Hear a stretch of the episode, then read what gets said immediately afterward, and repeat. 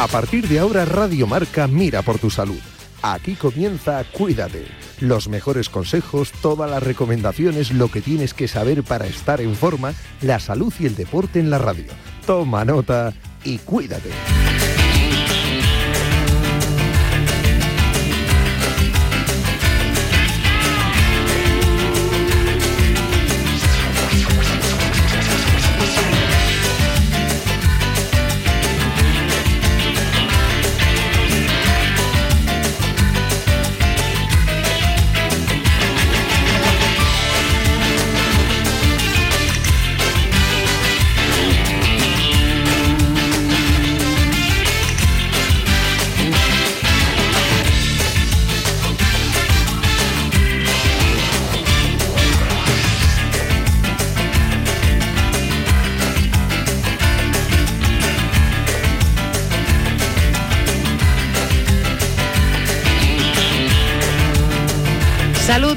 ¿Qué tal? Muy buenas tardes, bienvenidos a Cuídate.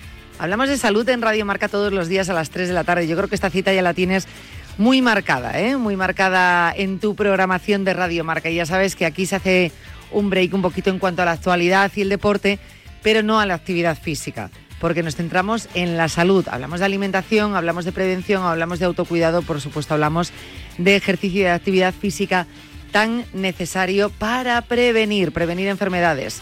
Bien, vamos a hacer, eh, como os venía anunciando estos días, un pequeño programa repaso en el día de hoy y quería volver a incidir eh, bueno, en una noticia, en unos datos que habían salido a comienzos de semana y que creo que eran muy importantes, las cifras del cáncer en España. Y yo creo que vamos a centrarnos en este tema, ¿no? En eh, recuperar ese libro ante el cáncer, actívate, muévete. Es algo muy importante, es vital, tanto para la prevención del cáncer como por supuesto cuando ya eres paciente oncológico durante el tratamiento, los beneficios que aporta la actividad física a tu cuerpo y por supuesto una vez vencido el cáncer eh, en ese post, ¿no? En ese volver a ser el de antes. Cuando haces ejercicio, cuando entrenas, es más posible que vuelvas a, encontrarte, eh, si no igual, casi igual a como estabas antes, porque el cáncer es verdad que es una enfermedad que, arrasa ya por donde pasa, ¿no? Entonces eh, es importante que nos enfrentemos a esta enfermedad eh, con, con, fuerza y preparados. Por eso es tan importante y por eso yo recomiendo muchísimo este libro, no solo, repito, para pacientes oncológicos, sino para todos aquellos que quieran entender por qué es tan importante la actividad física en esta enfermedad y el papel fundamental que juega también en su prevención, porque siempre se puede trabajar en la prevención, en todos los casos aunque luego, repito, llegue la enfermedad. Así que vamos a hablar de ello, después vamos a hablar de Pilates para recordar el momento o recuperar esas lecciones de Pilates que nos daba Dani Porro, nuestro osteópata y director del centro Atrio 3. Para entender un poquito el porqué de, de volver a hablar sobre cáncer y actividad física, esas cifras que os quiero comunicar, recordar, si las habéis leído, o si habéis estado muy atentos a los programas de este, de este día, de esta semana, pero creo que es importante que tengamos muy presentes antes de comenzar a escuchar nuestra charla con Soraya Casla y su libro Ante el cáncer, Actívate. Comenzamos con esas pinceladas, con esa actualidad.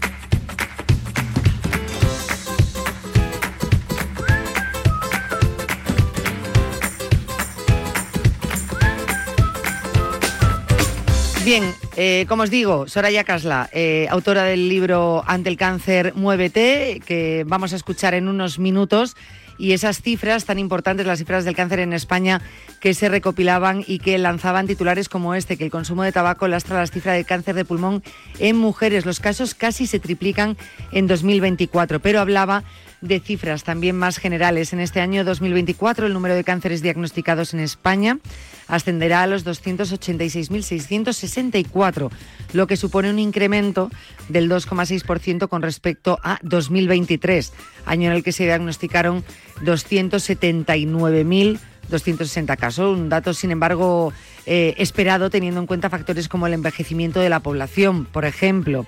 No obstante, y según ha indicado a este, al, al mundo.es, que es donde podéis ampliar toda la información, César Rodríguez, presidente de la Asociación Española de Oncología Médica, la mortalidad disminuye y la supervivencia aumenta, ya que más del 60% de los pacientes siguen vivos a los cinco años tras el diagnóstico, una constante que se viene reflejando en las últimas décadas, a pesar de que estas tasas son desiguales en función de los distintos tumores. Luego ya centrándonos en el cáncer de, pulmón, ahí sí que había ese dato preocupante y bastante llamativo que era que había subido, ¿no? Y lastraba un poco las cifras del cáncer de pulmón en las mujeres, bueno, pues subiendo bastante los datos.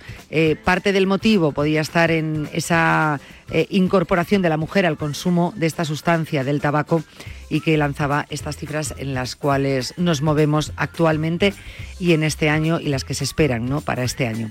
Por eso es tan importante tener en cuenta que nosotros podemos hacer algo también para prevenir o para enfrentarnos de una manera distinta a esta enfermedad. Para muestra un botón, para muestra es el libro de Soraya Caslas, Ante el cáncer, muévete, y que vamos a escuchar en los próximos minutos.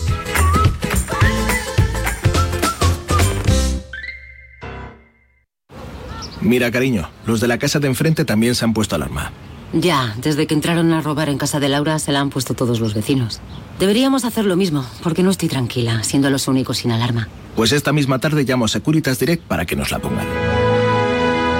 Protege tu hogar frente a robos y ocupaciones con la alarma de Securitas Direct. Llama ahora al 900-103-104.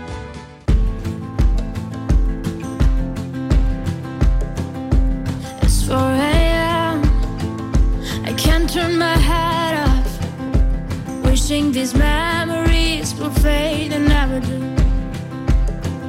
Turns out people lie. They said just snap your fingers. As if it was really that easy for me to get over you. I just need time. Snapping one,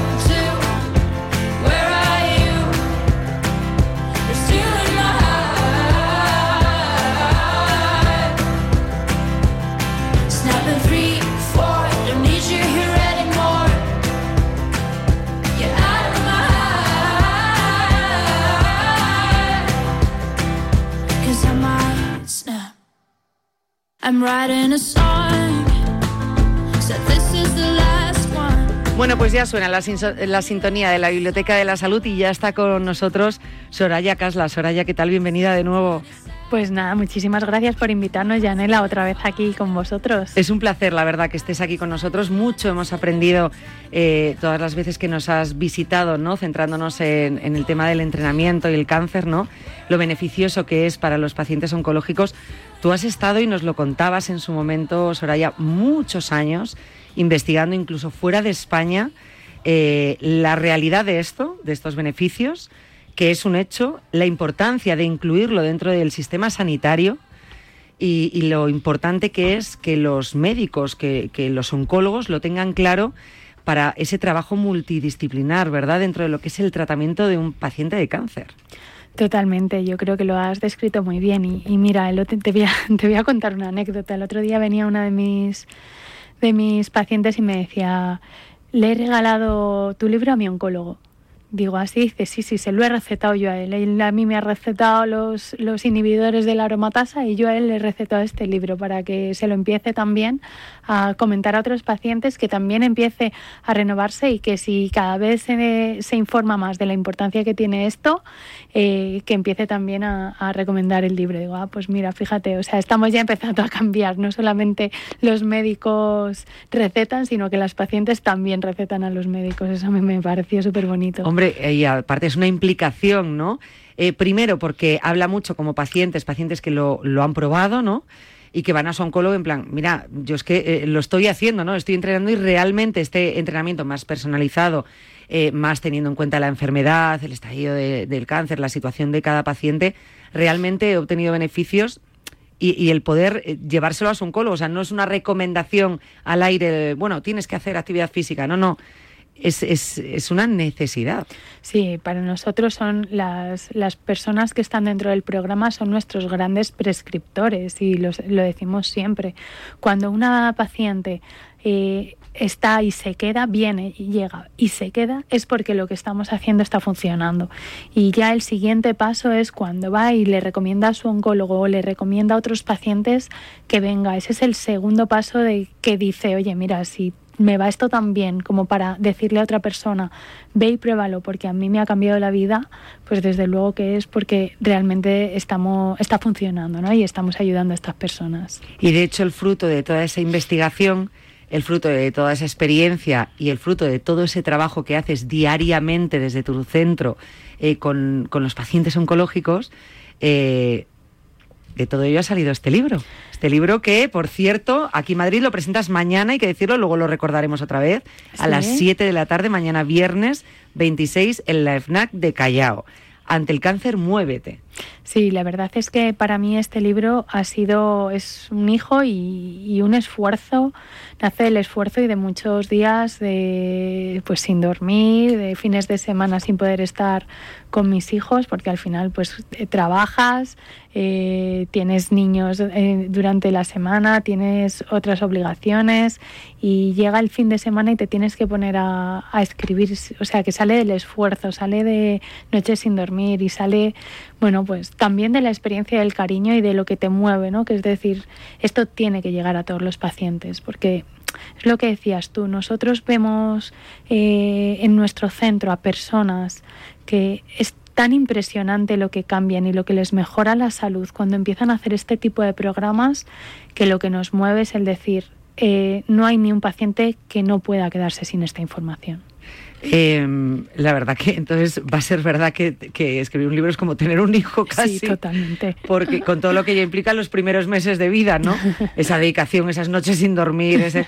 pero bueno, lo que tú también has dicho, cuando se hace con ilusión y cuando siempre distingo entre los libros, bueno, literatura general, ¿no? Que cuesta muchísimo, por supuesto, y esa creatividad, pero luego con los, con los libros de, de, salud, la generosidad también que demostráis al dedicar todo ese tiempo de vuestra vida, porque con estos libros lo que, lo que estáis intentando es acercar salud de una manera mucho más cercana, mucho más eh, asumible y asequible al, al posible paciente o al paciente o al lector entonces, una generosidad muy grande, que es lo que has hecho tú en estos últimos meses. No solo investigar y trabajar con ellos, sino para colmo llegar a mucha más gente, ¿no? Que no, a lo mejor tenga la suerte de vivir aquí en Madrid y poder ir a tu, a tu centro.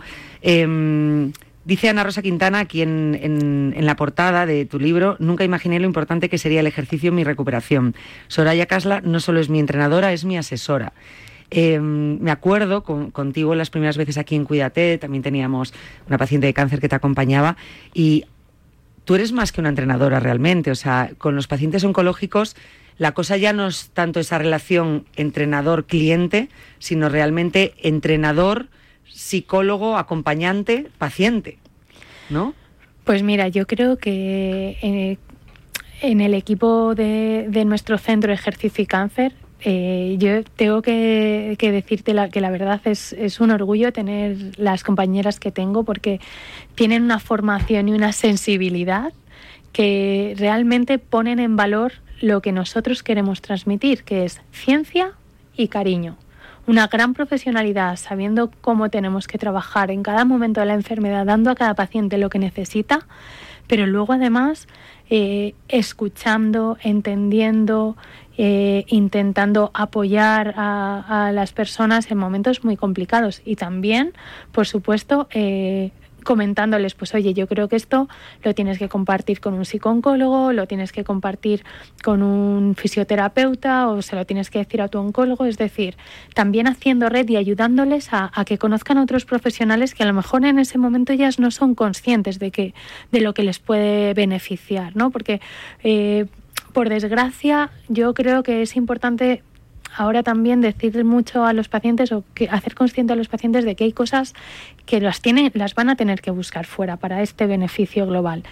Y bueno, pues eso al final te hace como un punto de referencia. Nosotros, pues es verdad que al psicólogo a lo mejor le ven una vez a la semana o cada dos semanas o al mes, al fisio, a la fisioterapeuta igual, lo mismo, ¿no? Una vez a la semana o cada, o cada dos, tres semanas. Pero a nosotros es que nos ven dos y tres veces a la semana.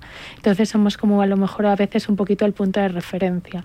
Y eso hace que también nuestras relaciones sean muy cercanas. Yo tengo que decir que que, mi relación con, con, las, con las chicas del, del, proyecto, hablo de chicas porque la mayoría son chicas, pero también tenemos hombres, eh, es, es, podemos decir casi de amistad, no puedo decir de amistad porque siempre eh, hay otras hay una pequeña distancia, ¿no? pero por, nuestro beneficio, pero, pero sí lo es. Y, y estoy, y la verdad es que ellas también se implican de una manera en el proyecto al, al hacer que, al ver que esto les beneficia que lo hacen grande. Y yo siempre se lo digo, el alma del proyecto sois vosotras y, la gente y los pacientes siguen quedándose también por el cariño que vosotros le dais. Pero sí que es verdad que, que nos quedamos un poco las entrenadoras como un poco de referencia en todos estos procesos y somos como los centrales, ¿no? Que repartimos juego. Entonces un poquito también indicándoles, pues ahora tienes que ir a ver al fisioterapeuta, no lo dejes, vete al psicólogo, vete a la nutricionista. Y sí que es verdad que confían mucho también en nuestro criterio para ese tipo de cosas. Ese, la importancia que, bueno, me quedó claro que tú mm, mm, eso lo machacabas mucho las veces que estuviste aquí en Cuídate, la importancia del trabajo multidisciplinar. Y un poco a veces pues se deja al paciente esa decisión de cuándo ir a qué consulta en ese trabajo multidisciplinar porque sabe y es consciente que necesita más especialidades, pero a veces no sabe cuándo acudir a ellas o cuándo tiene que ir. Entonces, un poco pues ese consejo, esa recomendación, esa guía también, ¿no? Porque a veces estás perdido, o sea, bastante tienes con el oncólogo, el cáncer, el que, muchas veces dices, ¿y ahora qué, no? ¿Y ahora qué, ¿Y ahora qué hago? Y ahora me noto que no, pero ¿dónde tendría que ir, no? Y eso es una implicación, un trabajo brutal. Bueno, sí, pero lo has dicho muy claro, ¿no? Es un momento, de yo creo que es un proceso en el que nadie nos ha preparado, en el que tenemos afortunadamente en muchos casos gran desconocimiento porque no nos ha tocado de cerca y entras en una nueva realidad. Cierto. y entonces eh, el ejercicio físico en este caso eh, que nosotros hacemos en ejercicio y cáncer en grupo hace también muchas veces que tengas una red que no solamente sea de profesionales especialistas, sino de personas que están pasando por procesos similares que también te ayudan, ¿no? Con el típico consejo de a mí me pasó lo mismo y me di esta crema y me fue fenomenal, o esto sí lo tienes que decir a tu oncólogo, o X cosas, ¿no? O, al acompañamiento en muchas veces, que solamente hay que acompañar, que yo creo que también son esenciales a la hora de, de pasar por un proceso y no sentirte tan solo porque son cosas muy complicadas. Complicadas y repetimos que no es un camino obviamente que, sin haberlo pasado todos somos conscientes de la dureza que ello implica, ¿no? Em, ante el cáncer muévete. Claro, ahora dirá eh, algún oyente, este libro está para pacientes, está escrito para pacientes oncológicos, para todo el público en general. ¿Quién debería leerse este libro? Pues ¿Para quién ¿Para este quién? libro? Eh, mira, me alegra mucho que me hagas esa, esa pregunta, la verdad.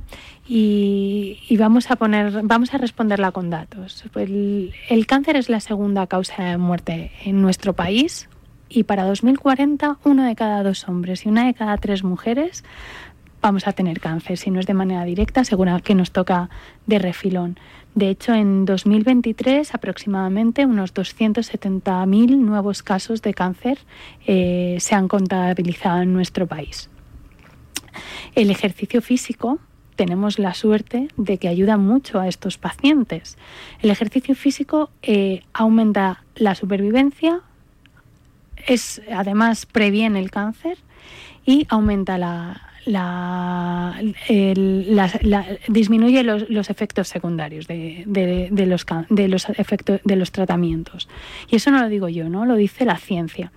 Por ejemplo, el ejercicio físico aumenta hasta un 30% la supervivencia y disminuye en gran parte, hasta un 35%, la probabilidad de tener enfermedades cardiovasculares. Para que te hagas una idea de la importancia de esto, un paciente con cáncer tiene un 70% más probabilidades de tener una enfermedad cardiovascular que una persona que no ha hecho, que no ha tenido cáncer previamente.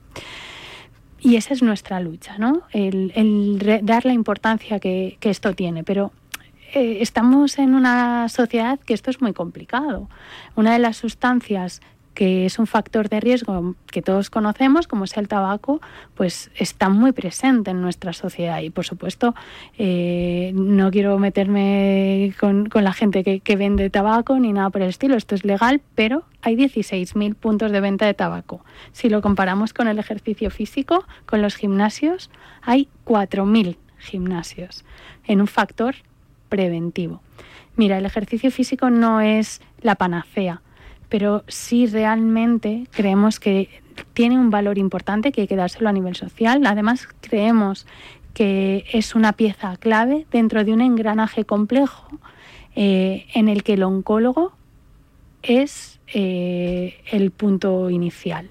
O sea, todo este engranaje para mejorar y aumentar la salud del paciente se inicia en la consulta del oncólogo. Es el primero que tiene que promover que el paciente haga ejercicio físico. Y luego, pues, un grupo multidisciplinar de profesionales, nutricionistas, fisioterapeutas, enfermería, nosotros, que tenemos que seguir trabajando. Y, yo creo que tenemos un enemigo común, que es el cáncer, y tenemos un objetivo común, que es mejorar la calidad de vida y la salud de los pacientes.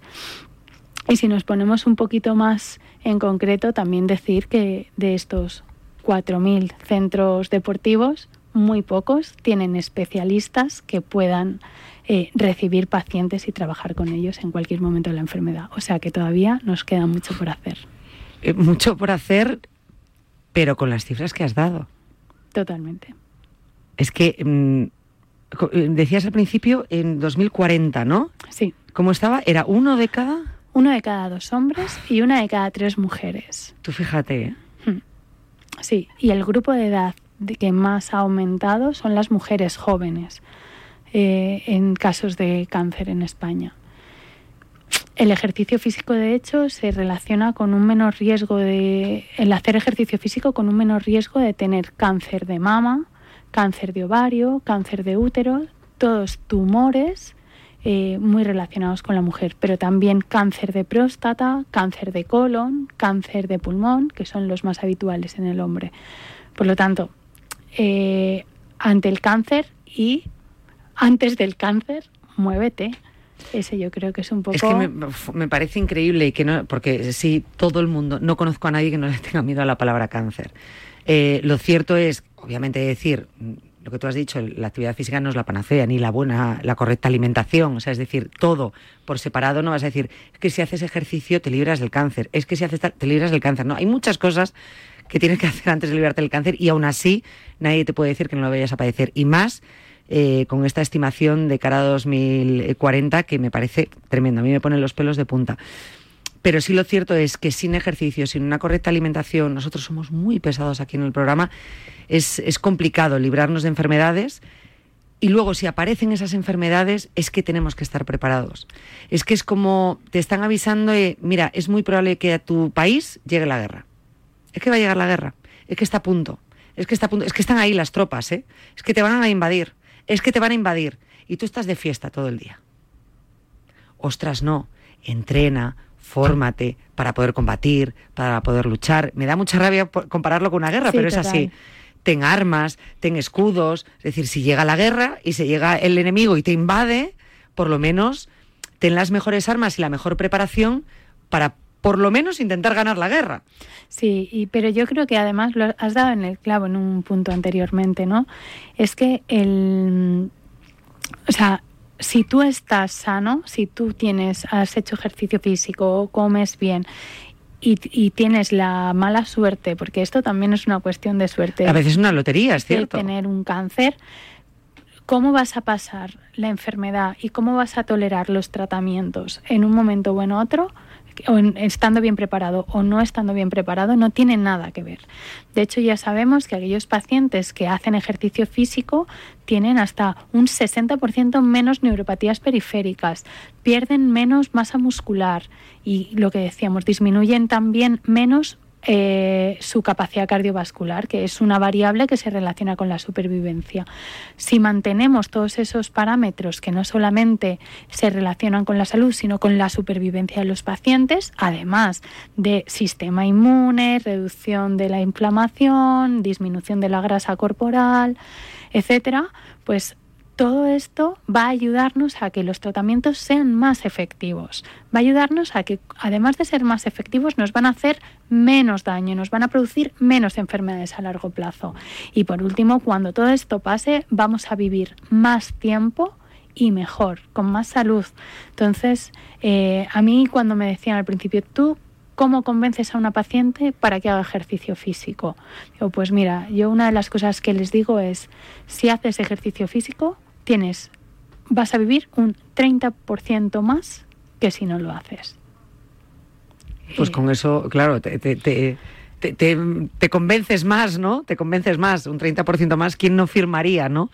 Eh, por ello. Con lo cual, este libro realmente no solamente es para pacientes oncológicos que entiendan lo que tienen que hacer y lo importante que es la actividad física, sino teniendo en cuenta, y es muy duro lo que voy a decir, que si todos leyésemos este libro, uno de cada dos lectores puede llegar a tener cáncer, este libro vale para todos.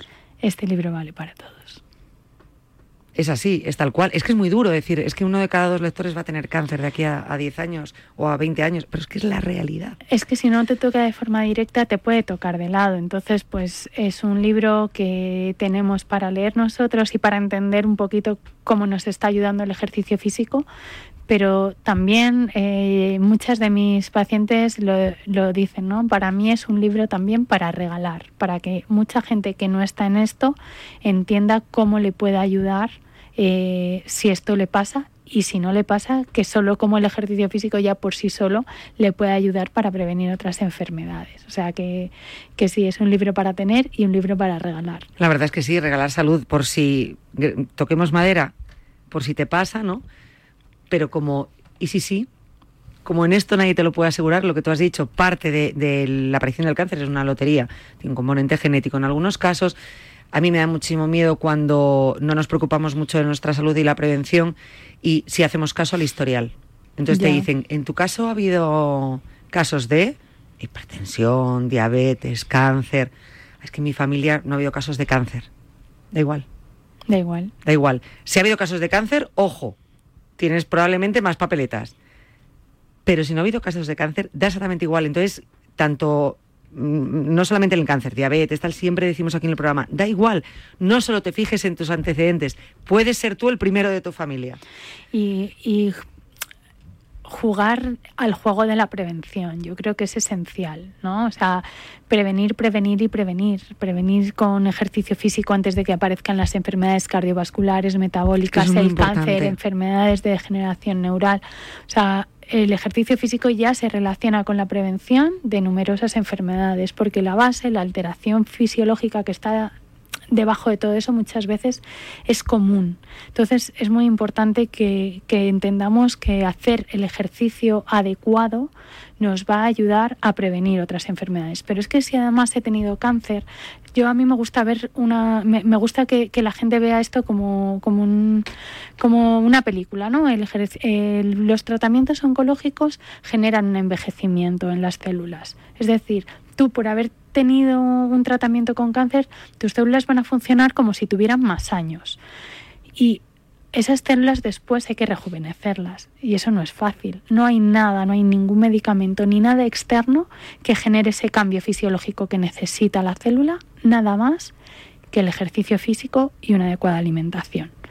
Entonces, con ese ejercicio físico estamos haciendo una prevención secundaria si ya ha tenido la enfermedad. Estamos previniendo el tener antes de tiempo enfermedades cardiovasculares, antes de tiempo enfermedades metabólicas como la diabetes, obesidad y antes de tiempo enfermedades incluso de generación neural, ¿no? las demencias, Parkinson, etcétera. Por lo tanto, esto ya eh, a mí me hace mucha gracia cuando hay oncólogos que, ya lo dicen, ¿no? Esta es una pastilla más para ti, es una parte de tu tratamiento que tienes que intentar incluir diaria eh, o semanalmente eh, con unos mínimos de frecuencia y dosis. Y ahí bien, ¿qué hago? ¿no? Esa es la pregunta de los pacientes. ¿Y ahora qué hago? Porque me están hablando de que hago ejercicio físico y hay muchos de ellos nunca lo han hecho. Y es muy importante eh, señalar que no todo vale. Eso es importante, porque muchas veces también te dice el médico, ahora ya es verdad que cada vez más médicos, como son conscientes ¿no? de la importancia del ejercicio físico, pueden ya recomendarte un centro, un especialista, pero muchas veces también hay otros médicos que se quedan un poco cortos. Bueno, actividad física sería muy recomendable en tu caso, ya está. Ya bueno, pero en mi caso, ¿qué actividad física es recomendable? No toda la actividad física durante todo el proceso a lo mejor es recomendable. O sea, a lo mejor hay, mm, no lo sé, tú lo sabes mejor, eh, Soraya, en algún momento eh, de ese tratamiento donde tengas menos fuerza, que no tengas que dejar de hacer actividad física, pero tengas que cambiarlo por otro tipo de actividad. Es decir, no todo vale y no para todos los pacientes. Lo, cierto es que de manera general el ejercicio sí, pero no todo. ¿no? Y sobre todo o sea, si hablábamos del miedo y de la incertidumbre de algo que no conocemos, que es este proceso, imagínate encima, haz ejercicio, o sea, pero si, pero no, o sea, si yo me estoy, malito, ¿no? No me tengo que quedar en casa, todo lo contrario, es cambiar, yo creo, eh, completamente el foco, el punto de vista y entender que esto tiene que seguir unas pautas para que realmente eh, sea positivo. Y nosotros en este libro, una de, una de las cosas que también señalamos es esas cuestiones, ¿no? De eh, no vas a tener que hacer lo mismo, pero sí que, por ejemplo, si tú haces ejercicio previamente, si hacías ejercicio previamente, cómo tienes que ir adaptándolo. Si nunca has hecho ejercicio, cómo puedes ir iniciándote en este aspecto. Si tienes diferentes tipos de tumores o estás en diferentes momentos de la enfermedad, ¿qué puedes hacer y qué no debes hacer? Y luego un aspecto muy importante, la intensidad. Hay que irla modulando en función del momento de la enfermedad. Ya no somos de cardio o de fuerza, ya somos de alta intensidad y para eso utilizaremos cardio y fuerza, que cada uno nos da un beneficio.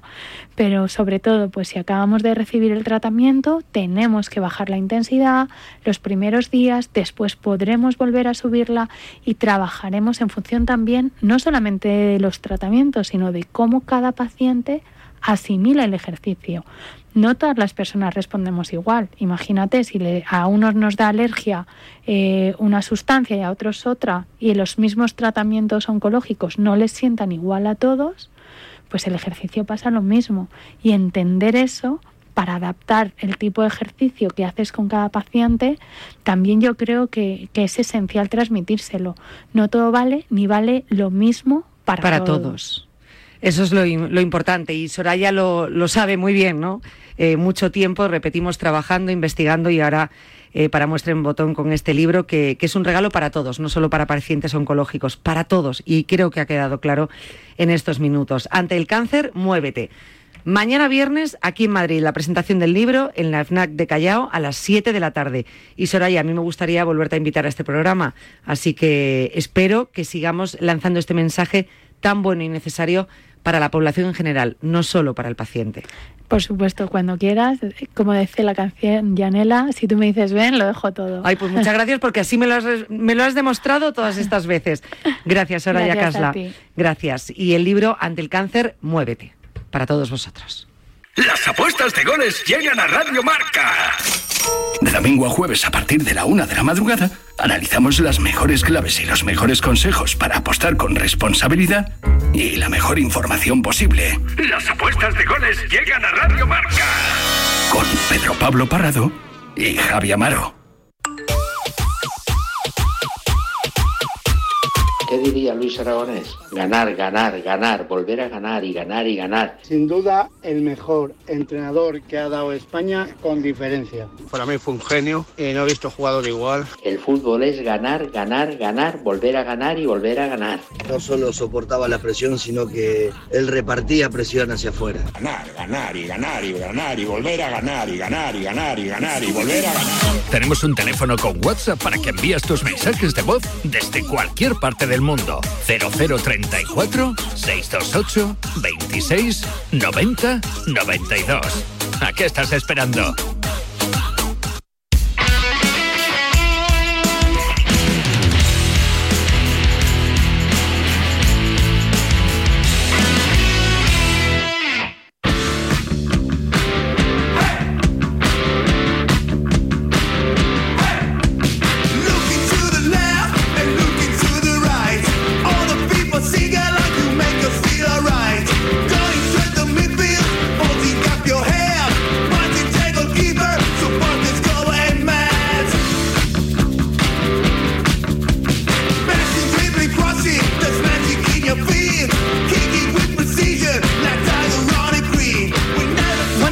Dando opciones, opciones de entrenamiento, de cuidados para todos los que estéis buscando ahora mismo vuestro camino para mantener vuestro cuerpo activo y no sabéis ahora mismo por dónde tirar o qué se adapta mejor a vosotros.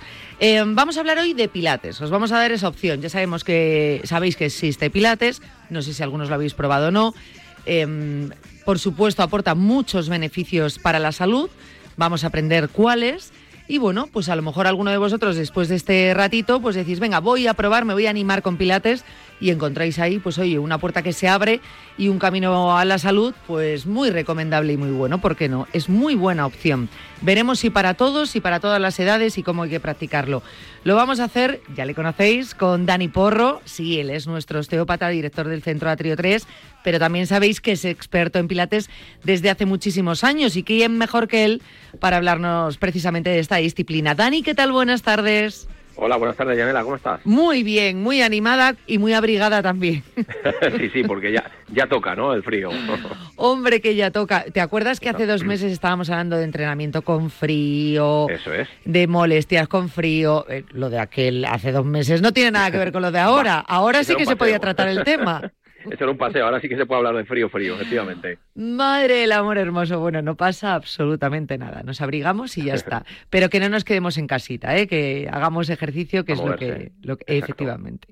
A moverse. Y hoy vamos a traer como opción Pilates. Me parece una muy buena opción, pero claro, queremos conocerla un poquito más y afinar un poquito más eh, pues las dudas que podamos llegar a, a tener si queremos decantarnos por esta disciplina, si queremos probar o si queremos saber cómo nos nos, puede ayudar el, método Pilates. Em, es verdad que, el Pilates siempre se ha relacionado con un tipo de entrenamiento, em, diríamos, como más, más pausado, más para todas las edades, más calmado, que no requiere a lo mejor tanta preparación física. ¿Esto es cierto, Dani? Pues, pues bueno, aquí siempre hay un paradigma, ¿no? Y hay siempre como una barrera que nos hemos encontrado desde hace muchos años. Yo te, eh, eh, este tema, cuando me lo planteaste, Jane, para poder hablarlo, yo digo, bueno, es que esto no es un programa de un ratito, o sea, yo podría estar hablando cinco horas de esto, porque además fue una de mis pasiones y yo siempre encuentro el origen en, en bueno, que una metodología Pilates yo la encontré hace ya más de 20 años, cuando me diagnosticaron varias patologías a nivel lumbar y me di cuenta, acabé con un compañero que estaba trabajando conmigo en, en un centro deportivo me dijo, tío, pues yo creo que lo que deberías hacer es pilates. Y dije, ¿qué es esto? Me empecé a formar en esta técnica mientras yo seguía mis partes terapéuticas también. Y sí es cierto que hubo un antes y un después. Pongo este primer ejemplo, Jane, porque de verdad fue un descubrimiento. Cuando viene una persona con patologías, con unas artrosis grandes a nivel de columna y demás, y te das cuenta que, bueno, todo el deporte que has hecho anteriormente, el fútbol, artes marciales, escalada, todo lo que hacía, que era muy intenso, te para en seco esto, te da mucho que pensar y de repente se te aparece una luz con el método Pilates, que estamos hablando que tiene más ya de entre 60 y 70 años ya de antigüedad y muchas veces eh, todos los años muchas revistas o artículos que muchas veces publicamos se preguntan si esto ya se ha pasado de moda y es que cada año está más en boca, más en moda. Todos los centros deportivos ya lo tienen incluido, las clínicas de fisioterapia, todos los las todo a nivel de terapia se utiliza también el método Pilates. Los entrenamientos de alto rendimiento también se utiliza mucha de la metodología de ello es cierto que, claro, de 60 años hacia esa parte, todo ha evolucionado y todo ha cambiado, ¿vale? Pero sí es cierto que a mí, en mi caso, siempre hablo de casos personales porque le choca mucho a la gente, obviamente, cuando tienes un caso personal. Me cambió hasta tal punto que se me recomendaba a lo mejor hacer natación. Con esto también aboco a que la natación no es que sea mala, pero mal enseñado, como toda la técnica, puede tener un problema. Y por mi idiosincrasia a nivel biomecánico, pues la natación no era lo que mejor me venía. Repito, esto no significa que sea mala la natación, ¿vale? Todo lo contrario.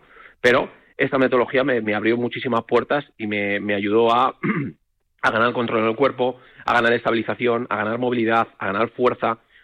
Yo siempre digo que gana fuerza en los músculos más conocidos por todo el, todo el público, por decir de una manera, pues un bíceps, un tríceps, un cuádriceps, un isquiotibial y demás, pero que de repente la gente me dice, pero Dani, si es que llevo tres meses haciendo pilates y es que todos los días tengo agujetas en músculos que ni conocía. Entonces lo vamos ganando poco a poco, pero vamos ganando en musculatura incluso secundaria, que no es la relacionada nuevamente con un, pues con, una, con un ejercicio específico o para ganar en, otro tipo de fuerzas o de estabilizaciones.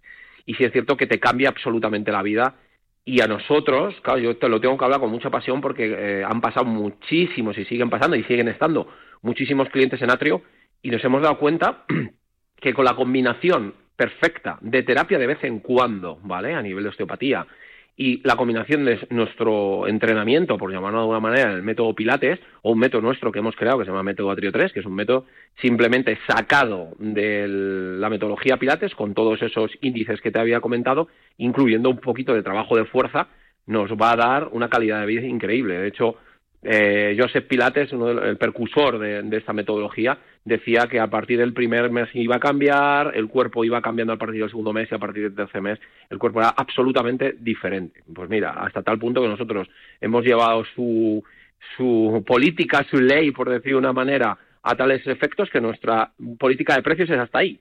Si en tres meses tú no encuentras garantía de que tu cuerpo está cambiando, lo vamos a modificar absolutamente. O sea, vale, no venga si no quieres, no pasa nada pero cuéntame si realmente a partir del tercer mes tú te encuentras de, distinto al primer mes que te metiste. Siempre con una cierta constancia de un par de días a la semana mínimo, clases muy bien dirigidas, clases con muy buen control como es todo nuestro equipo, que lo tiene, todos mis compañeros y yo, y mis compañeras y yo, en Atrio, y bueno, modificando muchos patrones de movimiento. Hay gente que le ha cambiado hasta la corrección postural, que tenía una corrección postural X, y que en clases al final también la metodología Pilates te hace cambiar nos ha cambiado muchas veces aspectos a lo largo de los... Yo me habré formado en unas 10 escuelas aproximadamente para ver cómo es la metodología a nivel nacional e internacional, a ver qué puedo sacar de cada cosa y al final hemos hecho este híbrido, ¿no? Pero sí nos damos cuenta que había pues el típica, la típica barrera llana de, va, eso es un ejercicio para gente mayor, es un ejercicio solo para estirar, eh, realmente no trabajar mucho la fuerza. Para gente más sedentaria, para gente justo, o sea, si ha relacionado con, con bueno, pues con, bueno, venga, eh, tengo, voy a Pilates porque tengo que entrenar, porque sé que me tengo que mover, pero bueno, tampoco pido mucho eh, al mi entrenamiento. Y en cambio, por lo que estás diciendo, eh, efectivamente, a lo mejor es en lo que es su práctica. Mm, puede parecer algo más lento, pero desde luego vas obteniendo muchos beneficios y muy buenos. Y además a muy corto plazo, Yane, porque la gente, claro, efectivamente, como dices tú, hay tantos eh, tanta desinformación, incluso te diría, con toda a la vez, banda la redundancia, con tanta información a la vez, que la gente cree que efectivamente lo que dices tú, bueno, porque es un trabajo muy controlado, pero muy preciso, pero muy lento, que la gente que está acostumbrada a venir de un ejercicio cardiovascular potente, como era mi caso, es como decir, vaya barrera, esto es un, textualmente, y perdona la palabra, es un coñazo, porque es tan lento que no, bueno, pues que no, nada, todo lo contrario, de lento no tiene nada, es precisión. ¿Por qué? Porque una de las cosas que yo sí intento decir a este tipo de público que nos, pues, nos suele llegar, que es el, la persona que lleva haciendo deporte mucho tiempo muy intenso, pero que por alguna razón ha parado, por una lesión X, y el médico, que son unos uno de nuestros mejores consejeros, ¿vale? Porque antes sí es cierto que recomendaban otro tipo de deportes y ahora nos recomienda muchas veces pilates con un control del alumno, nos dice, es que me han recomendado esto y bueno, estaba con lesiones y necesito cambiar algo. Quiero seguir haciendo mi deporte, pero me han dicho que tengo que hacer esto. ¿Vale? Y yo les digo, esto es un complemento perfecto. No dejes lo que estés haciendo, ¿vale? Vamos a complementarlo, porque encima te vas a encontrar mejor. Si tú haces la metodología nuestra durante un tiempo, tú vas a poder seguir haciendo carrera, vas a poder seguir nadando, eh, boxeo, pádel... Se puede complementar con otros otro tipo de entrenamiento. Es verdad que el pilates eh, eh, siempre se, o, relacionamos mucho no con problemas de espalda. ¿Tienes un problema de espalda? Haz pilates, que es lo mejor. Y parece que solo trabajamos la espalda. Es verdad, es verdad. Pero por lo que tú nos estás explicando y por lo que ya deberíamos saber, o sea, realmente practicas o entrenas todo el cuerpo, eh, viene muy bien para las articulaciones, la flexibilidad, por ejemplo, la movilidad que se va adquiriendo con, con su entrenamiento. A nivel emocional es mm, brutal lo que te ayuda el pilates. Es decir, son muchos beneficios los que vamos a encontrar con nuestro cuerpo sin ser un entrenamiento eh, tan, tan hardcore, ¿no? Tan fuerte. Claro, sí. No, no, además es, así, porque la intensidad al final lo da un poco la clase y el nivel que tú vayas aumentando. Sí es cierto que igual, pues crees, no, es que me han dicho que el pilates para la espalda es lo mejor. Cuando hablamos de la espalda, no es que la gente vaya solo destinado desde la zona dorsal hasta la zona lumbar. Es que nosotros, por ejemplo, en las clases, yo le digo, sí, sí, tu problema es de, a lo mejor de la zona dorsal, cuando hacemos una primera valoración, pero luego me voy a que la cervical la tiene también tocada y que ha tenido un problema de menisco porque jugaba antes al fútbol o porque sigue jugando. y que ha tenido fascitis plantar, por ejemplo, también, que ya hemos hablado muchas veces de estas lesiones en, en, la consulta del Cuídate al, mediodía. Y les digo, es que vas a trabajar todo. Es que en estas clases vas a trabajar la fuerza muscular en las cervicales. Ojo, es que si tienes problemas de pisada o tienes problemas a nivel del pie, también vas a trabajar eso. Entonces la gente dice, es un trabajo tan completo que trabajas todo, ya no solo en la espalda, en ese bloque a nivel dorsal y a nivel lumbar. Vas a ganar movilidad, me viene gente sedentaria que no puede hacer otra cosa o que sale a andar y que al final necesita un trabajo muscular entero de arriba abajo porque encima también tiene problemas de retorno venoso y de tanto sedentarismo que bueno pues que necesita movilidad y fuerza y flexibilidad en todo el cuerpo. Y encima corrección postural. Me viene gente que ha hecho ejercicio como te he dicho anteriormente Yanela que venía haciendo ejercicios más intensos y necesitan complementarlo porque por alguna razón les ha salido lesiones que no se van recuperando en consulta vale y que curiosamente con esa constancia la van recuperando me viene gente mayor cuando hablamos mayores, yo tengo pacientes, clientes que tienen hasta ochenta y pico años y es increíble el proceso que tienen, ¿eh? pero increíble, o sea, la salud que tienen. El proceso de desconexión que dices tú, es una clase en la que estás 50 minutos con un profe, solo para ti, te desconectas ahí, quiero que te desconectes, que seas eh, preciso en el ejercicio que estás haciendo y solo te concentres en lo que estás haciendo. Entonces es que entran con una cara y salen con otra. Em, deportistas de élite con los que hemos trabajado, de hecho, yo, bueno, que estoy preparado en la educación física, obviamente, cuando he podido trabajar con deportistas de élite y he visto entrenamientos de preparadores físicos, eh, pues desde clubes de fútbol, por ejemplo, en los que he podido estar, trabajan con estos ejercicios, que es del pilates. O sea, imagínate hasta qué punto. Ya te digo, fútbol, badminton, eh, esgrima o cualquier otro ejercicio en los que trabajan ya esta metodología, lo, lo inculcan, lo meten dentro de la disciplina de la preparación física. Cada vez más es un complemento, como el entrenamiento, es verdad, dentro de, lo que ellos son. Eh, mm. deportistas obviamente de élite, ¿no? Que requieren su entrenamiento propio de su deporte, pero es que además eh, incluyen el Pilates como, como, como un entrenamiento completo. Luego ya eh, podemos meternos en tipos de Pilates, hay muchos con máquinas, de suelo, vamos a hablar, ¿por qué no?, de, Pilates de, de, Atrio 3, por supuesto también hay una nueva moda que es eh, también combinarlo con la barra de ballet, ¿no? Es decir, luego ya es, pero, pero no deja de ser Pilates, ¿no? Sí, al final eso es el fundamento y el origen, un poco lo que te decía al principio, el origen de, de los X ejercicios, habla de 400, 500, 1000 ejercicios que fundamentó yo eh, Pilates, eh, pero que obviamente después de tantos años se han modificado, no para mal, ¿eh? sino se han modificado porque incluso el nivel de vida, el ritmo de vida, los trabajos han cambiado tanto que ahora tu, eh, pues tu forma de ejecutar los ejercicios y de enseñarlos han cambiado también. El público ahora es distinto. ¿Vale? Entonces, al ser distinto y el modo de vida es distinto, tú tienes que modificar un poco. Si es cierto, por ejemplo, que de hace 10 años nosotros hacíamos trabajos de fuerza, pero ahora hacemos están pues prácticamente todos los ejercicios están incluidos ejercicios de fuerza con peso corporal o con incluso pesas que jamás se había utilizado en, la metodología Pilates eh, de origen, ¿no? Y que ahora nos está eh, procurando una metodología mucho más completa, con mucho más abierto a nivel mental y que también nos está proporcionando otro sector que es el sector masculino, que yo mismo era el que me creaba una propia barra diciendo yo es que este ejercicio es para mujeres. Tú fíjate qué tontería más grande. No, no, esto no, esto es solo para mujeres, esto solo pueden hacer mujeres. Porque parece que era un público de gente mayor, mujeres y demás, y todo lo contrario.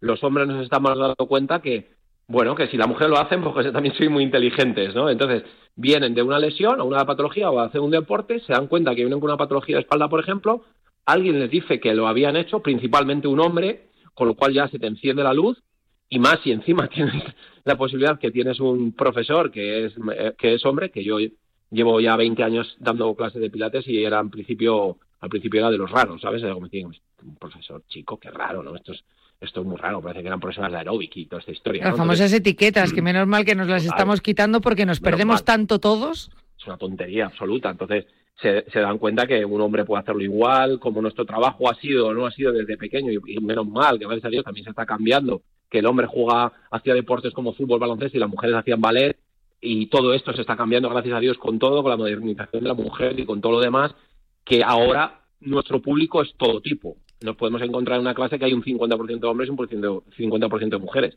Y que en algunos casos los hombres encuentran una evolución mucho más rápida, porque venimos de deportes desde pequeños que son antes, que no trabajan la flexibilidad, que no trabajan la movilidad, que no trabajan la fuerza muscular más profunda, que simplemente trabajan el cardio, el cardio o la fuerza o, la, o el levantar peso a, cuchillo, por decirlo ¿no? Entonces, Con lo cual vamos a, claro, vamos a notar esos, esos beneficios. Si alguien, por ejemplo, que nos esté escuchando dice, bueno, voy a, me estoy animando, voy a probar con, con Sí. Pilates, y dentro de sus objetivos marcados para este año también esté el de la pérdida de peso, con Pilates eh, Mm. se puede, sé, sé, porque lo he aprendido a través de Martín Jaqueta, de ti, ¿no? Que, que en el entrenamiento no solo lo tenemos que hacer, o nuestra motivación principal no debe ser la pérdida de peso, pero obviamente ayuda. Eh, un- Por un lado, la nutrición, obviamente, por otro, el entrenamiento. ¿Con Pilates eh, nos puede ayudar en esa pérdida de peso o en este caso no tiene nada que ver? Claro, pues mira, Yane, eso es una muy buena pregunta porque normalmente nuestro organigrama, por decir una manera, de cliente que viene, viene el cliente lesionado, pum, y le direcciones a llevarlo un poco de la terapia o hacer un entrenamiento más personalizado, que también lo tenemos en Atrio, donde tenemos que trabajar X cosas, ¿vale? Eh, siempre con ayuda del médico muchas veces o del terapeuta. Dos, el cliente con, eh, pues con que hace ejercicio físico habitualmente, pero necesita una pérdida de peso, por ejemplo, ¿vale? Este caso. Yo no engaño absolutamente a nadie, y se lo digo a la gente. No es un ejercicio específico para pérdida de peso. Punto pelota, ¿vale? Pero es un ejercicio que va a complementar. Pero claro, de ese organigrama también te lo abro. Si es una persona sedentaria que no hace nada, nunca ha hecho nada, y se va a hacer pilates, yo he tenido casos, ¿vale? Que me han dicho, yo es que he perdido peso. Pero claro, es que al final, como todo, hay que complementarlo. Vale, vas a hacer este ejercicio de no hacer nada, empezar de cero y empezar esto, vale, pues entonces te voy a abrir el abanico más, te vienes a hacer clases de pilates donde vas a ganar movilidad, posiblemente hagas pérdida de peso, necesitas pasar por el nutricionista para un control dietético, para un control de la alimentación y a lo mejor tienes que complementarlo con un poquito de ejercicios de cardio. Y claro, tener en cuenta que también ha cambiado los paradigmas un poco de la preparación física, que solo se perdía peso haciendo cardio a morir. Y se ha visto que es mentira, que científicamente está comprobado que si tú haces ejercicios de fuerza, pierdes peso. Con lo cual, te dejo una duda de entre que sí y que no. Bueno, en nuestros casos sí han sido, pero cuando la gente me dice específicamente es que solo quiero esto para ejercicios de, o sea, para, para perder peso específicamente. Vale, necesitas complementarlo, pero esto te va a venir bien seguro. Pero bueno, es que dentro de los beneficios del pilates yo no solo la pérdida de peso, es que son, es que son innumerables. Yo ya te digo, como soy un apasionado de esto, cuando me lo, cuando lo veo en mis propias carnes, nunca mejor dicho, o a miles de personas que han pasado por el centro, eh, me di cuenta que es que es ganar calidad de vida y, y incluso muchas veces soy tan motivacional en este aspecto que es que es como un modo de vida. Yo la, yo la he metido como un modo de vida, Yane. O sea, yo tengo la consulta, trato a, a los clientes, pero obviamente luego lo que sí necesito es mis propias clases. Es decir, cuando yo estoy dando clases, yo me estoy autotratando, con lo cual es magnífico poder no avejentarte y que la musculatura esté fuerte también sin necesidad de, de hacer ejercicios más brutos. Luego me, me, me vienen también casos, ¿eh, Janet, que me dicen, es que yo hago CrossFit, entonces esto no... Yo necesito ganar en fuerza y esto a mí no me, me está dando lo que yo necesito. Digo, es mentira. Muchos box, por ejemplo, de CrossFit, están empezando a dar las clases con ejercicios de pilates, ¿vale? Para empezar a ganar la fuerza o incluso la ejecución de los ejercicios luego en CrossFit o boxeo. O sea, ejercicios que no nos imaginábamos jamás que podrían tener relación con el pilates, lo inculcan dentro de las clases y cambia todo. O sea, te cambia el- el- la, forma de hacer ejercicio de todas las maneras, de todas las maneras. Importante esto que está diciendo. De hecho, era una de las cosas que te quería preguntar, porque es también, por lo que decía al principio, ¿no? Que para algunos se piensan, los que tienen mucho entrenamiento, que el pilates se le queda corto, o los que nunca han hecho ejercicio y dicen, bueno, con el pilates esto es iniciarme o es seguir un poco eh, con esa especie de sedentarismo. Pues no, es un, un tipo de entrenamiento muy, muy, muy completo por lo que estamos viendo y vale para todas las condiciones y edades, simplemente adaptarlo un poco a tu condición física. Te va a ayudar en la pérdida de peso. Es decir, los beneficios hasta ahora que nos estás explicando, Dani, eh, yo creo que son eh, abrumadores. Cuando vamos a entrenar, Estoy Sí. hablando sobre todo más para las personas que vayan a decidirse por el Pilates, que vayan a, a empezar a incluir esa actividad física, ¿vale? No a las personas eh, que combinan a lo mejor el Pilates con otros entrenamientos o que ya hacen ejercicio. ¿Cuántos días a la, reca- a la semana recomendarías para que notemos bien esos beneficios? Y si hay un momento del día mejor para realizarlo, o, o, bueno, da igual. Muy buena también las preguntas. Sí, es cierto que la última pregunta que me haces es un poco más complicada en la, en la, en la vida que llevamos. Claro, es que ¿no? depende de la vida, lógicamente. Es, es cuando puedas. Si alguien me dice, ¿me abres una clase a las mm, 4 de la mañana? Pues hombre, le voy a decir que no, porque necesitamos llevar un ritmo de vida. Ahí sí que ahí no me puedo meter porque no hay, o por nosotros, realmente, fíjate, nosotros hemos- hacemos las clases en función de la disponibilidad de la gente. Y lo primero que le digo, ¿qué disponibilidad tienes y qué tiempo tienes para llegar al centro con tranquilidad? De- yo siempre le digo que cuando pasan de la puerta para adentro, olvídate de todo. concéntrate en lo que estás haciendo y olvídate de todo. No le, perdonad que sea tan nazi, pero soy así, ¿no? No permito móviles, eh, todo lo que sea estímulos externos tienen que estar fuera y te tienes que concentrar en la clase. Yo sí es cierto que también con la experiencia de más de 20 años nos hemos dado cuenta que un día a la semana, porque nos lo piden a veces, ¿eh, Janela? Pero me lo quito porque es que al final se queda un trabajo muy incompleto. Mínimo, mínimo, dos días por semana, ¿vale? Con la duración de la clase entre 50 y una hora por clase. O sea, vamos a poner una media de dos, tres veces por semana. Sí, exactamente. Eh, poder combinarlo a lo mejor sería genial con otra práctica como por ejemplo, aunque solo sea, bueno, que solo sea que ya es bastante salir a andar por ejemplo, u otro entrenamiento, bueno, pues dependiendo de lo que queramos conseguir, pero dos, tres días Eso a la semana está bien. Fíjate, yo me voy a mojar con el momento del día y Sí. sin ser una experta, pero más que nada Sí. enlazando un poco por lo que me habéis estado explicando eh, todos los colaboradores. Mm, Si seguimos un poco tus mm, clases o tus consejos que nos das en, en Marca la Diferencia, en los vídeos de Marca la. Diferencia, eh, sí es verdad que al ser muchos estiramientos y, y ganar movilidad y flexibilidad en el Pilates, pues a priori podías decir, bueno, pues a lo mejor el- la mañana es perfecta, ¿no? Hacerlo a lo largo de la mañana eh, y ya tirar todo el día.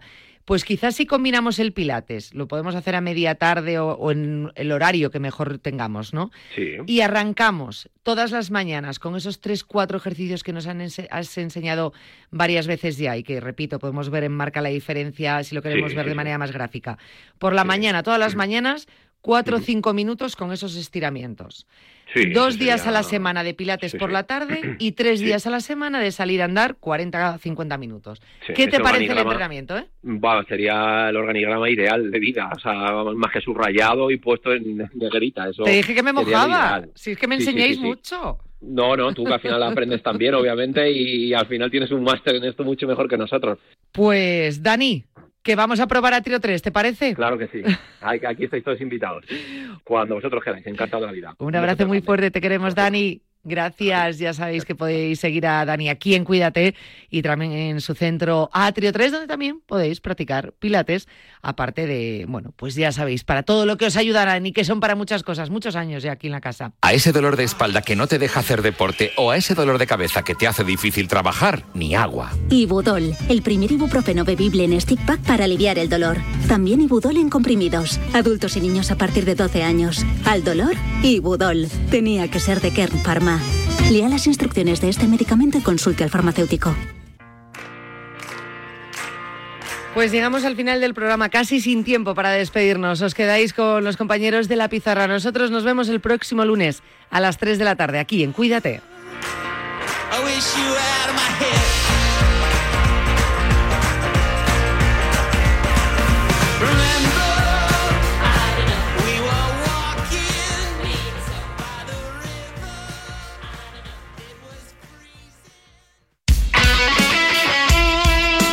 El deporte es nuestro. Radio Marca.